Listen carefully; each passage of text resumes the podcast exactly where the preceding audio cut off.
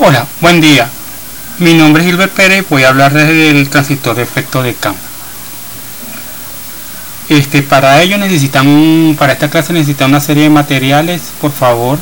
Mientras le voy diciendo el material, vayan dándole pausa al audio para que lo vayan buscando. Bueno, en primera instancia necesitan un bolígrafo, un lápiz, un borrador, una hoja o cuaderno para ir anotando todo lo que se les vaya pidiendo. O para que vayan escribiendo todo lo que quieran anotar. Adicionalmente necesitan el libro este electrónica de Malvino. Principios de electrónica de Malvino.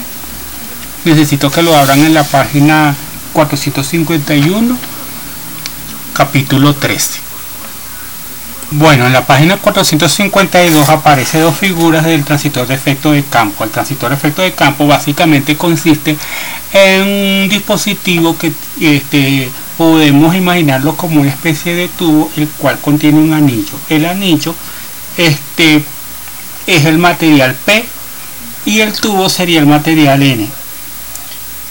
Pero también puede ser a la inversa. La figura este, 13-2 por edición normal del FED muestra una manera de cómo paralizarlo. La, donde va el anillo viene siendo la puerta. La parte de arriba viene siendo el drenador y la parte de abajo viene siendo la fuente. Al, al polarizar en inverso la puerta con la fuente, esto genera una especie de zona de flexión que dependiendo del voltaje va a hacer que la corriente fluya a través del drenador hacia la fuente y de esta manera poder controlar la corriente que pasa a través del, del FED y, lograr, por decirlo de alguna manera, este, utilizarlo para amplificación de audio. Bueno, como les dije, la figura 13-2 muestra la manera normal de, de, polarizar, un, un la tensión de alimentación del drenador es positiva y la puerta es negativa. El terminal, el término efecto de campo se relaciona con la zona de deflexión que rodea a, cada zona P. Las uniones entre la, cada zona P y la zona N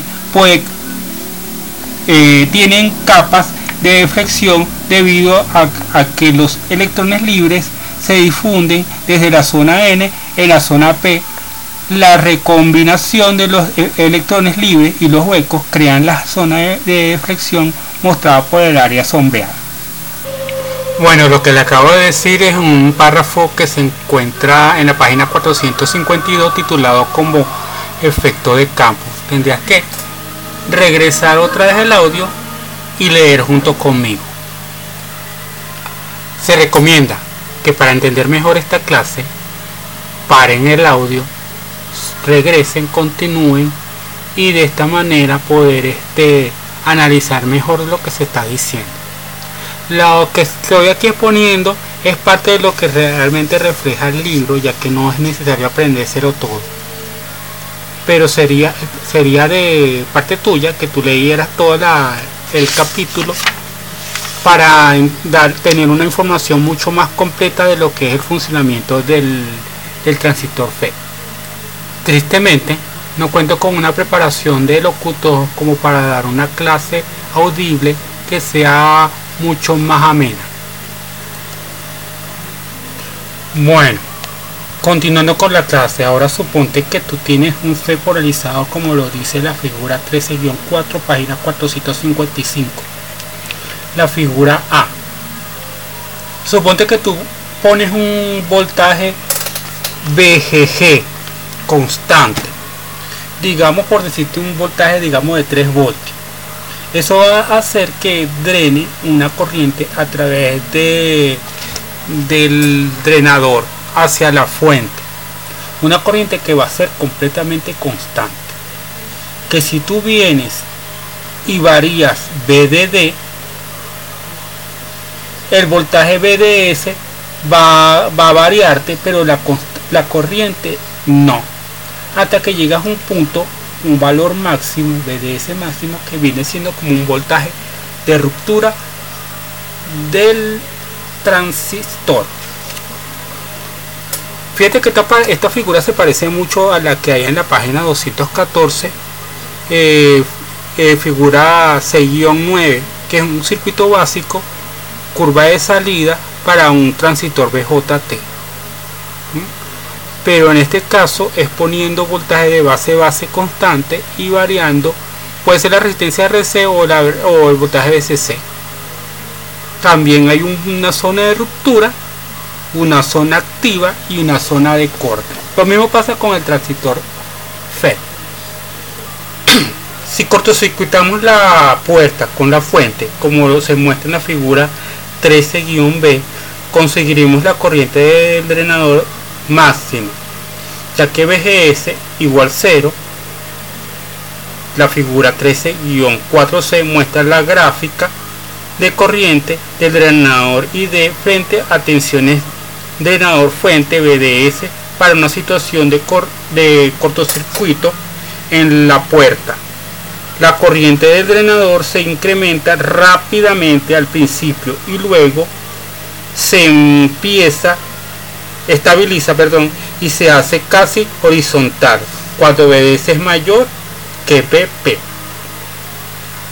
Cuando empieza a ser constante la corriente del drenador, cuando BDS aumenta. Las capas de deflexión se expanden.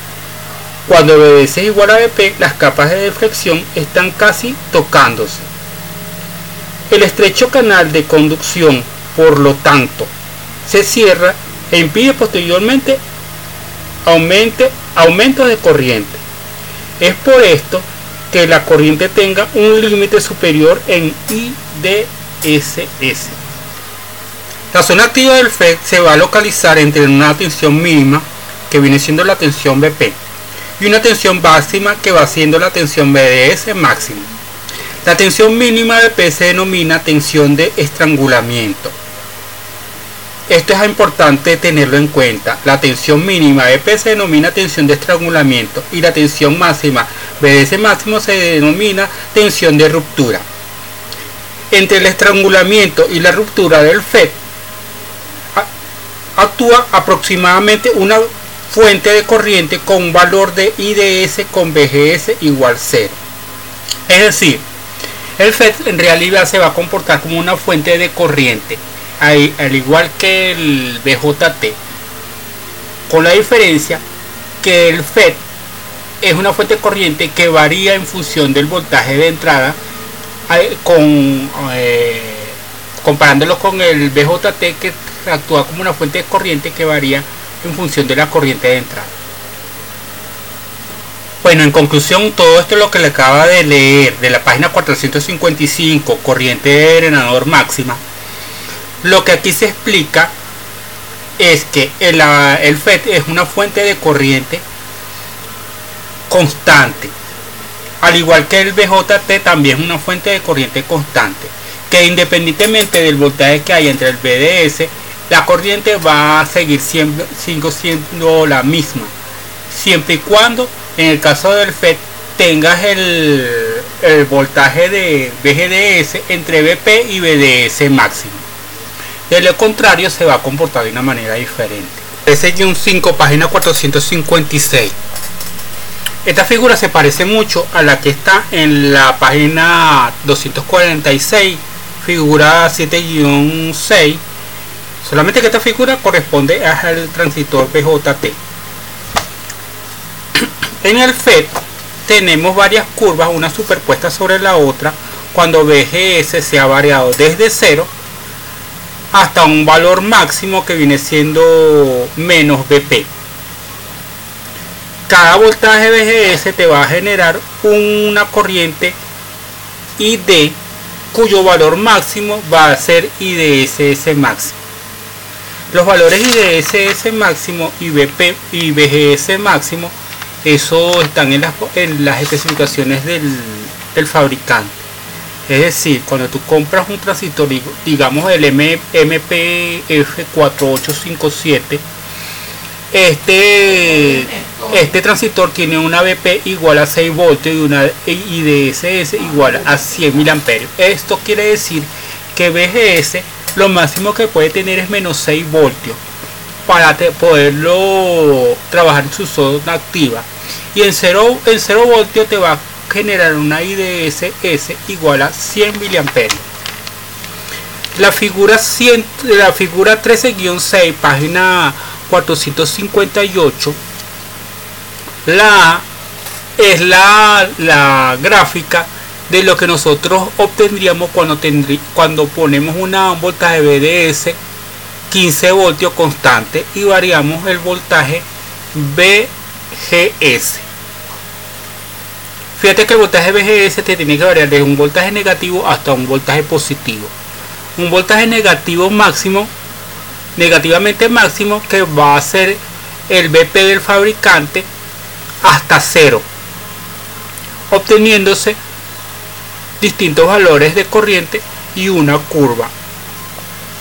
Entonces, la BD, la BGS mínima o BS, BGS máximo negativo viene siendo la BGS off. Y la, la máxima corriente es la ID generándose una curva que fíjate que es más o menos exponencial. La figura número, la figura C de la misma figura 13-6 estarían los mismos voltajes normalizados.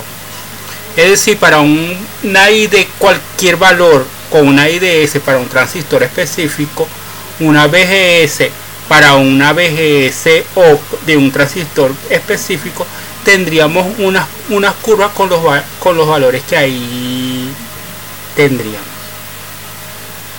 Volvemos a la figura 13-5. El transistor BJ, el transistor JFET tiene tres zonas de trabajo.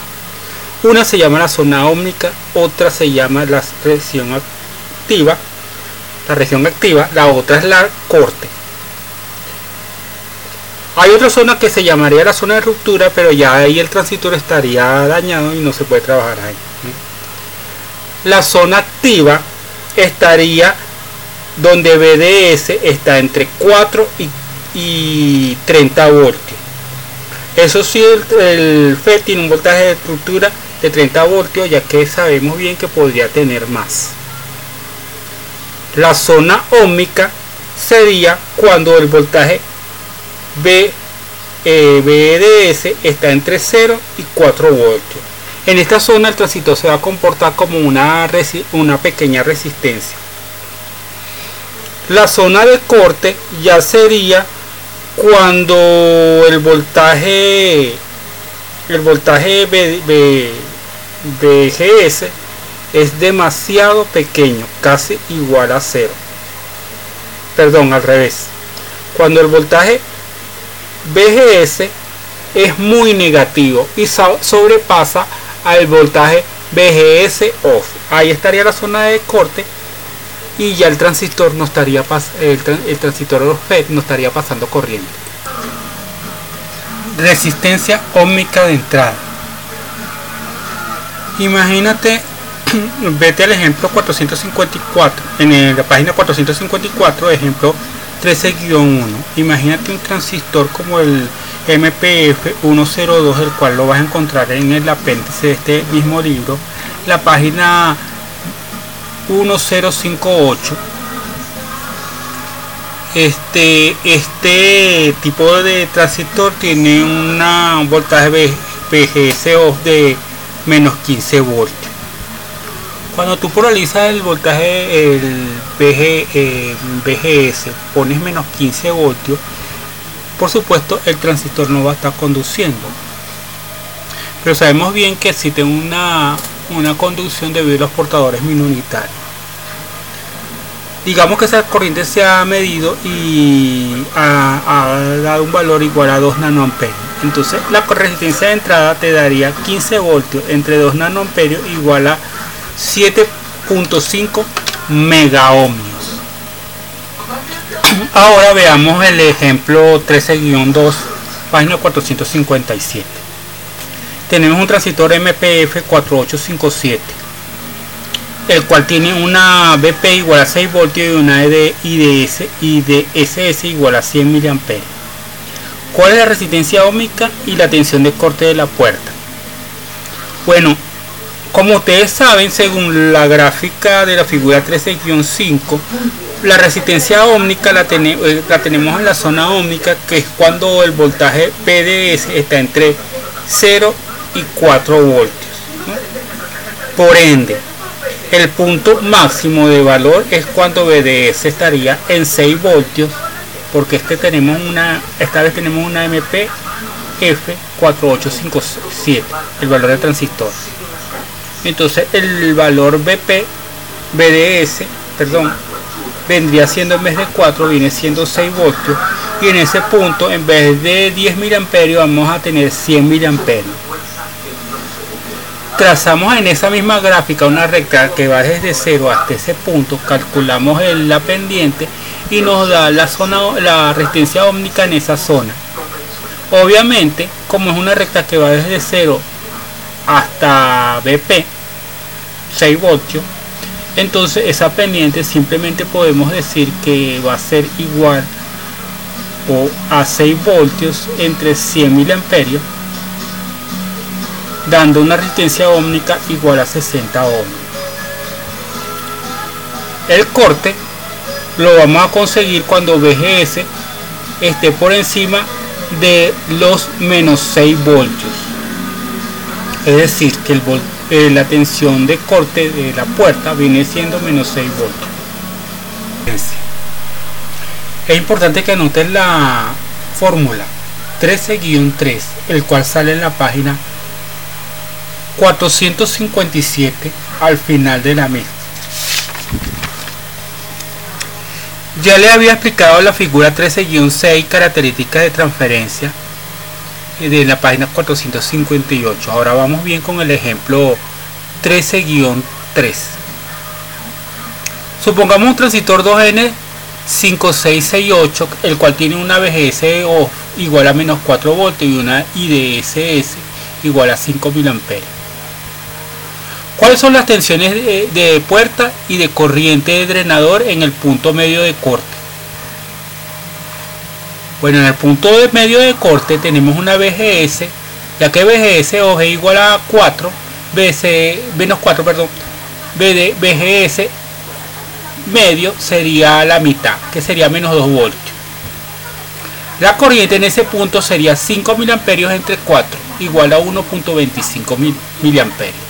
Ejemplo 13-4.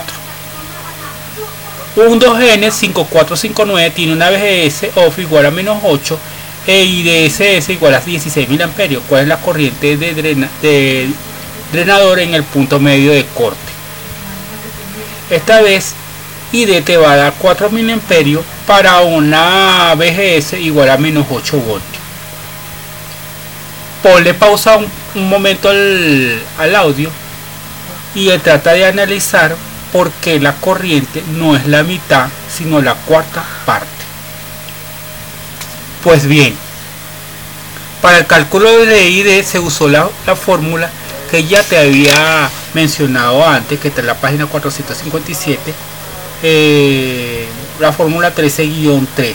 Para ello, tanto VGS y VGS off tienen que ser negativos. Date cuenta que si VGS off, VGS es muy negativo, la, la diferencia que hay dentro del cuadrado te va a dar negativa. Cuando esa diferencia es de la negativa, la IDS va a ser igual a 0. Dando cuenta una cosa que no sé si ustedes se han dado cuenta. No sé si es que se está grabando con volumen muy fuerte, pero es que algunas palabras se están grabando mal. Por ejemplo, llegué a, grabar la palabra pausa y se escuchó paso en vez de pausa. Espero que estén muy atentos y, estén pendientes de las correcciones de alguna palabra para ver cuál es la, la que realmente conviene ahí. Bueno, continúen pues, pues, pues con la clase. Vámonos ahora a la página 459. Polarización en la zona ómnica. El JF se puede polarizar tanto en su zona ómnica como en su zona activa. Cuando lo polarizamos en su zona ómnica, él trabaja como una pequeña resistencia. Y cuando lo polarizamos en su zona activa, él va a trabajar como una fuente de corriente. Esta parte exploraremos la polarización de puerta en método usado para polarizar el Fe en su zona ómnica. Si visualizamos bien la figura 13-7, este, tenemos, por ejemplo, la, parte A que sería la manera de cómo, una, de las tantas maneras de cómo polarizar el FET. La B sería, la B, la C y la, la, B la C serían unas gráficas y la D sería el circuito equivalente del FET cuando lo trabajamos en su zona ómica. Esta gráfica se refiere a un FET como lo es el 2N5459 el cual él tiene una BP que está entre 2 y 4 y una IDSS entre 4 y 16 lo que significa esto que si uno viene y polariza el FE para que trabaje en su punto Q de operación igual a un voltio no sabemos si la IDS y la ID va a, va a ser igual a un miliamperio o va a ser de 12.3 miliamperios porque tenemos dos curvas en realidad podemos tener varias curvas porque este, según las especificaciones de este transistor inclusive puede estar el, BP en 4 voltios. Entonces realmente tenemos una ID que es demasiado inestable.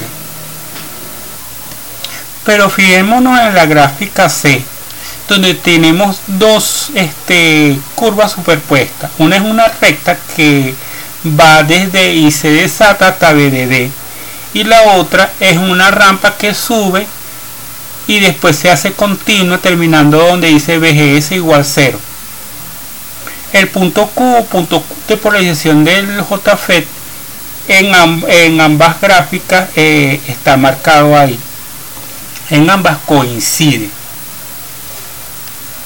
La primera gráfica que es donde termina BGS igual 0 es como una que nosotros vimos en la página 455 13-4 ¿no?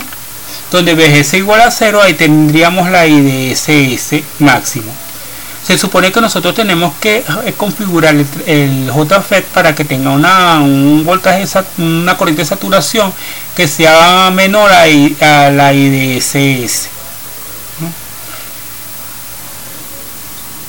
si nosotros ubicamos el punto Q en esta rampa que sube donde eh, de, la, de la gráfica donde, la curva termina en BGS igual 0 esa parte nosotros como ya les había explicado antes sería la parte donde el transistor trabaja en su zona ómica en este punto realmente no importa si BP es igual a 2 o igual a 8 la rampa es la misma. Por ende, el punto Q no se va a ver afectado si el transistor tiene BP igual a 2 o BP igual a 8. La recta que va desde el punto ID, ID SAT hasta BDD es la que se llama recta de carga de C como que es parecido a lo que habíamos estudiado en el BJT. Cuando el transistor está saturado se supone que BP, eh, perdón, BGS es igual a cero, haciendo que fluya la máxima corriente que puede drenar a través de RD, ya que RD es la que, la que limita realmente la corriente y la que provee la corriente de saturación. Y voltaje BDD sería el voltaje en abierto que es cuando VGS es igual al voltaje BP del transistor produciéndose esa, esa recta que es la recta de ID en función de, B, de, de BGS ahora vamos a ver cómo logramos que el transistor tenga una saturación fuerte. La saturación fuerte es algo que se logra tanto en el FET como, como el BJT para trabajarlo como switch ¿no? Para lograr una saturación fuerte, la ID de SAT que debe tener la configuración del circuito tiene que ser 10 veces menor a IDSS. Es decir, suponte un transistor que tiene una IDSS igual a 10 mA, tú tienes que configurarlo para que la corriente máxima que pueda fluir a través de RD, que es cuando el transistor está trabajando como cortocircuito, la corriente, esa corriente máxima tiene que ser un miliamperio. La saturación fuerte también es algo que se logra con el BJT con el BJT al tú poner una resistencia de, de R, base base que sea pequeña una pequeña cantidad de corriente que pasa por la base va a hacer que el transistor se sature fuertemente haciendo que nada más lo puedas trabajar como un, un switch ejemplo 13-5 Página 461. ¿Cuál es la tensión del drenado de la figura 13-9A? La, figura 13-9A tiene un transistor el cual está polarizado con su con saturación fuerte. Cuando el voltaje es igual a menos 10, el transistor está completamente saturado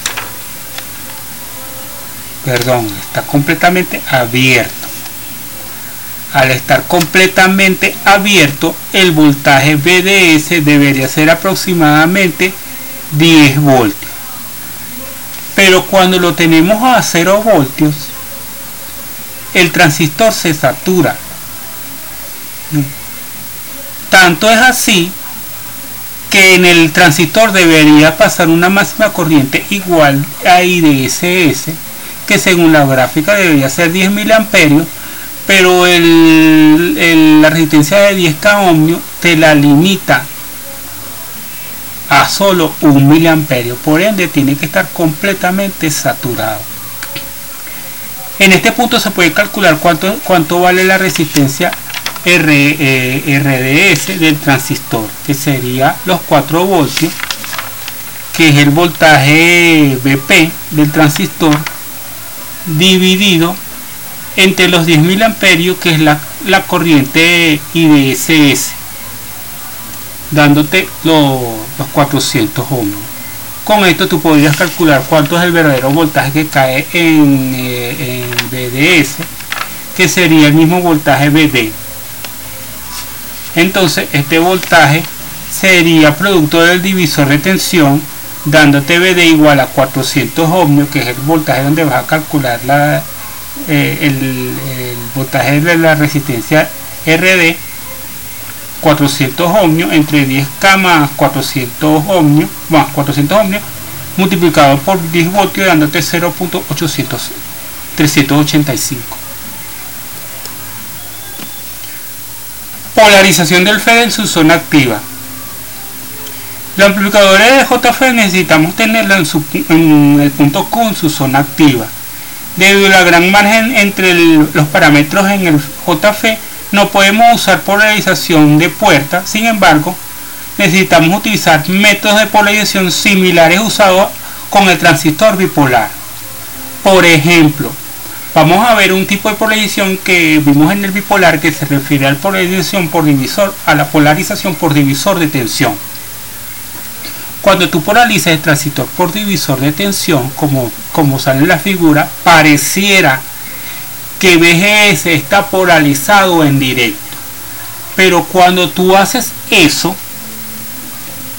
obligas que el transistor fluya corriente a través de la puerta y si fluye corriente a través de la puerta vas a polarizar RRS Adicionalmente, el transistor va a intentar saturarse. Si hay mucha corriente, va a intentar saturarse, pero esto no es completamente cierto porque si la corriente en eh, la corriente ID que pasa desde el drenador hacia la fuente es elevada, el, la fuente se va, va a tener un voltaje muy grande con respecto a la, a la puerta, haciendo que VGS se polarice en inverso y mientras más corriente haya, más inverso va a estar polarizado y menos corriente va a fluir a través del, del, drenador. Entonces hay como un punto que queda en equilibrio. Entonces aquí obtendríamos las gráficas B y C que están en la figura 13-9 obteniéndose entonces que como ya les había explicado que la corriente que pasa a través del drenador tiene que ser igual al voltaje VG entre, R, entre RS esto para el circuito polarizado por divisor de tensión.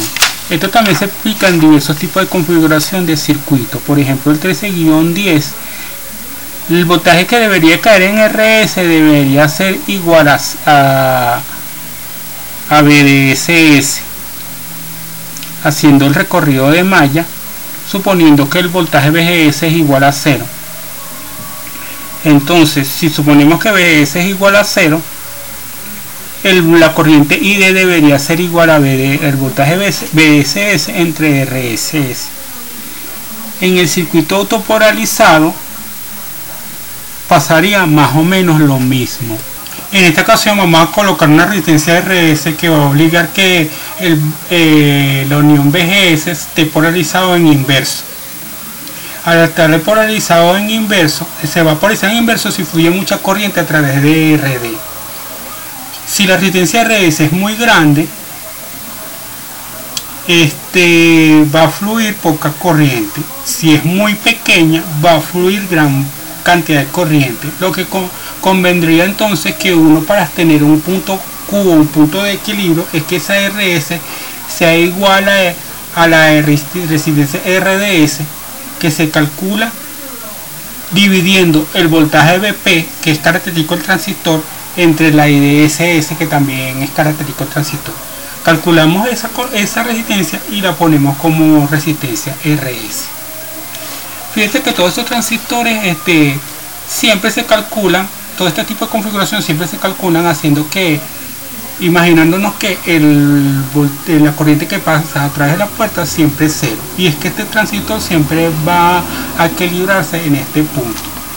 Ejemplo 13-6 página 466 igual la recta de carga para la corriente continua y el punto Q en la figura 13-13 aquí como supuestamente el FET se comporta como si fuera, como que no pasa corriente a través de la puerta, es como que si el FET, para el efecto del divisor de tensión que se produce a través de la resistencia de 2K y la resistencia de, de 2, de 2 megaohmios y la resistencia de 1 megaohmios, este, no hay carga ahí puesta, obligando que en la puerta haya siempre un voltaje de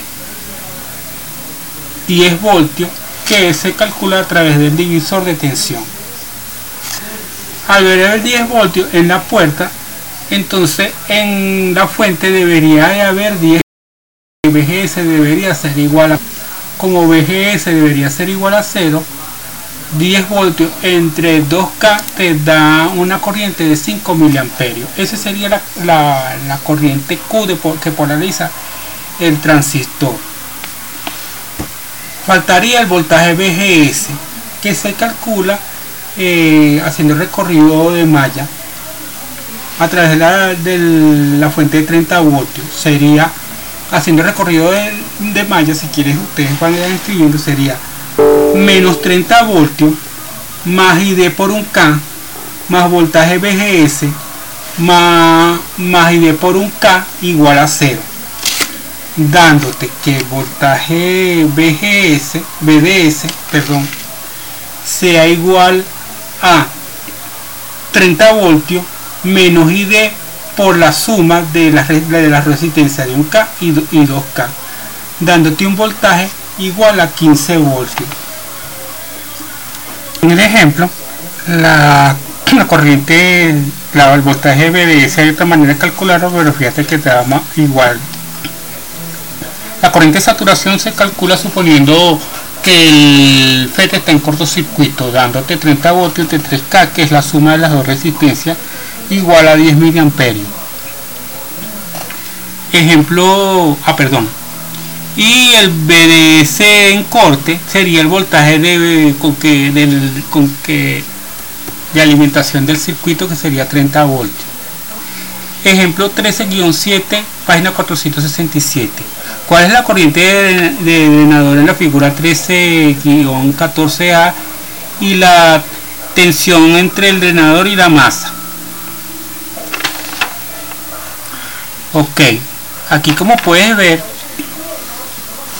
este el drenador o la perdón la fuente debería estar alimentado eh, con voltaje de, de, está alimentado con un voltaje de 0 voltios y una resistencia de un mega ohm. Podemos suponer que la corriente es igual a 0. Si VGS es igual a 0, entonces en la resistencia de 3K debería de caer un voltaje de 15 voltios, dando de una ID igual a 15 voltios entre 3 igual a 5 miliamperios. Eh, al ser eh, ID 5 miliamperios, con el voltaje de alimentación que está arriba, que es de 15 voltios, restándose el, voltaje que cae, el, que cae en la resistencia de un K podemos eh, obtener el voltaje que cae en el drenador que sería 15 voltios menos ID por un K que te da 5 voltios entonces sería igual a 10 voltios. Ejemplo 13-8 no lo vamos a hacer porque nunca he explicado fuentes de corriente. Ejemplo 13-9 en la figura, eh, en la figura 13-15A, ¿cuál es la resistencia media usada en la regla expuesta anteriormente? Calcular la tensión de drenador para esta resistencia de, fuente. Cuando te dice el ejercicio, la regla expuesta anteriormente, se supone que tú vas a calcular la, la resistencia del, del FED que es igual a IDSS de ROM BP entre IDSS, dándote 400 ohmios. Cuando tú cuando tú pones una resistencia en la fuente de 400 ohmios, autopolarizas el transistor. Esto va a producir que VGS se autopolarice a un voltaje igual a 2 voltios que viene siendo la mitad de BP como lo hicimos en el ejemplo 13-3 y como lo demuestra la gráfica déjame buscar la gráfica la gráfica 13 que sale en la figura 13-12 el mismo ejemplo te, te, dice que la corriente va a ser la cuarta parte es decir te va a dar 2,5 mil amperios lo siguiente, esto es todo lo que se va a ver de, este corte. Lo siguiente, que es la traductancia, se refiere más que todo al análisis AC del transistor. La parte de análisis de AC lo vamos a ver en el corte que viene. Eh, próximamente les estaré dando unos ejercicios para que lo hagan en casa para que el examen valga nada más 20% y los ejercicios valgan 5. Esto con la intención de que se vean obligados de que estudien. Bueno, gracias por su atención. Esperando que este audio sea de su agrado. Recuerden leer el capítulo sobre el FED, nada más hasta la página 469 hasta que lleguen a transductancia. La parte de transductancia no va para este corte.